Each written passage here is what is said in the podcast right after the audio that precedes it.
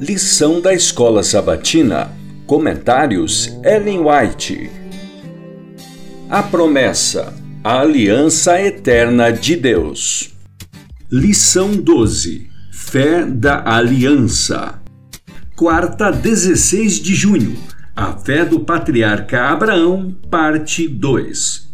Temos que aprender na escola de Cristo. Somente Sua justiça pode dar-nos direito a uma única das bênçãos do concerto da graça. Por muito tempo desejamos e procuramos obter essas bênçãos, mas não as recebemos porque temos acalentado a ideia de que poderíamos fazer alguma coisa para nos tornar dignos delas. Não temos olhado para fora de nós mesmos, crendo que Jesus é um Salvador vivo. Não devemos devemos pensar que nossa própria graça e méritos nos salvem. A graça de Cristo é a nossa única esperança de salvação.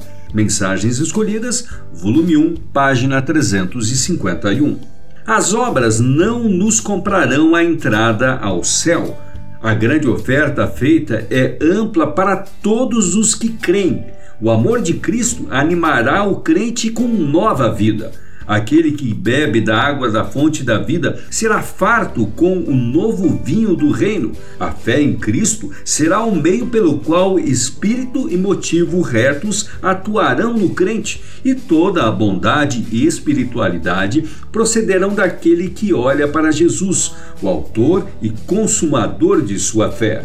Olhem para Deus e não para os homens. Deus é seu Pai Celestial, disposto a suportar pacientemente suas fraquezas, perdoá-las e eliminá-las. Mensagens Escolhidas, volume 1, página 388. Cristo veio das cortes da glória a este mundo poluído pelo pecado e humilhou-se, assumindo a humanidade.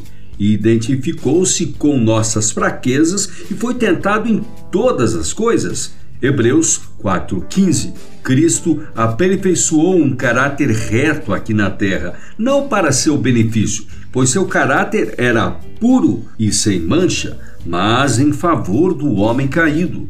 Ele oferece seu caráter ao homem se este quiser aceitá-lo.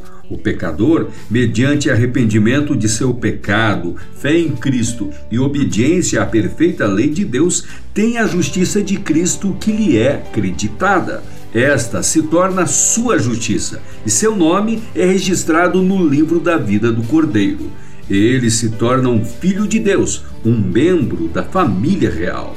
Testemunhos para a Igreja, volume 3, páginas 371 e 372. O pensamento de que a justiça de Cristo nos é imputada, não por algum mérito de nossa parte, mas como um dom gratuito de Deus, é um precioso pensamento. O inimigo de Deus e do homem não quer que essa verdade seja claramente apresentada, pois sabe que, se o povo aceitar plenamente, está despedaçado o seu poder.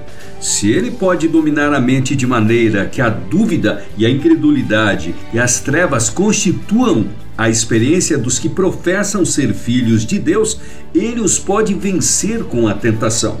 O povo de Deus deve ter aquela fé que lança mão do poder divino, porque pela fé vocês são salvos, mediante a fé.